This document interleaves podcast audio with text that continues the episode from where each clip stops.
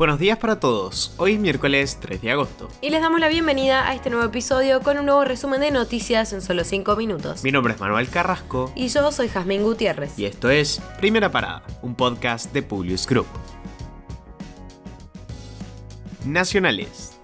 La Cámara de Diputados aprobó este martes la renuncia de Sergio Massa al frente de la Cámara de Diputados, quien asume hoy como ministro de Economía, Producción y Agroindustria. En su reemplazo se eligió a Cecilia Moró con la abstención de Juntos por el Cambio y se convirtió en la primera mujer al frente del cuerpo parlamentario. Desde Juntos por el Cambio criticaron al oficialismo por el espíritu de algarabía en medio de la crisis que vive el país y se abstuvieron a votar por Moró, al igual que la izquierda.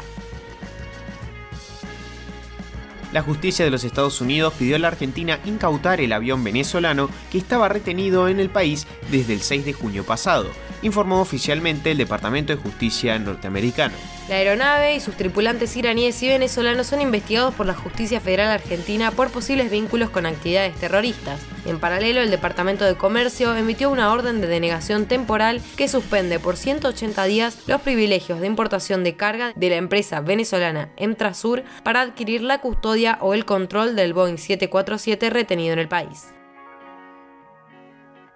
Sergio Massa y Cristina Kirchner analizan cambios en el área de energía. El último fin de semana analizaron reemplazar a Darío Martínez y se pone en duda el futuro de Federico Basualdo. En el Frente Renovador aseguran que no es un tema cerrado.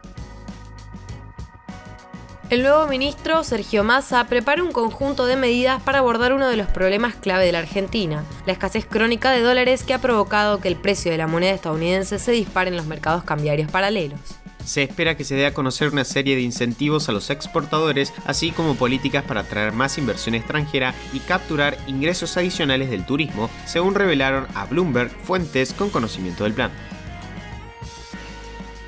El Internet satelital de Elon Musk, Starlink, tiene todo listo para comenzar a prestar su servicio en Argentina con velocidades que duplicarán a los servicios de fibra óptica que operan en la actualidad.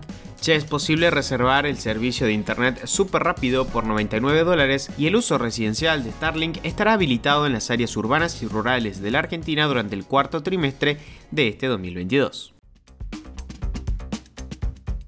Internacionales. Tensión entre China y Estados Unidos. Nancy Pelosi, titular de la Cámara de Representantes estadounidense, viajó a Taiwán y ratificó que el apoyo de Estados Unidos está de su lado. El controversial viaje de Pelosi tensa las relaciones de Estados Unidos con China, que considera a Taiwán una provincia rebelde. Pelosi es la congresista estadounidense de más alto rango que visita Taiwán desde 1995. A su vez, el avión militar que la transportó fue el más seguido en la historia del rastreador web Flight Radar 24.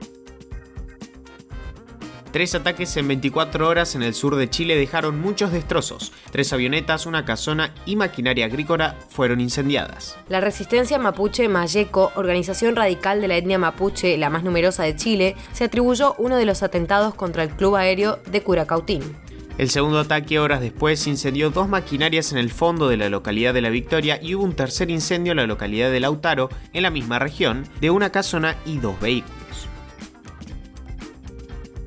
China confirmó que su población decrecerá antes de 2025. La Comisión Nacional de Sanidad confirmó que el país experimentará un crecimiento negativo antes de 2025 y abogó por promover políticas que impulsen de nuevo la fertilidad, incluyendo la abolición de medidas restrictivas. El gigante asiático no registra un descenso poblacional desde los inicios de la década de los 60, cuando la hambruna provocada por la política estatal del Gran Salto Adelante causó la muerte de unos 30 millones de personas según cálculos estimados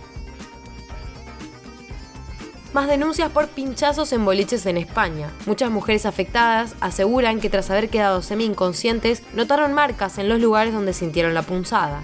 Hay preocupación por el incremento de casos. La policía de Cataluña pide prudencia en el trato de los casos y descarta hablar de una nueva técnica de sumisión química ya que en los casos denunciados no se produjo agresión posterior y se desconoce si se utilizó alguna sustancia tóxica.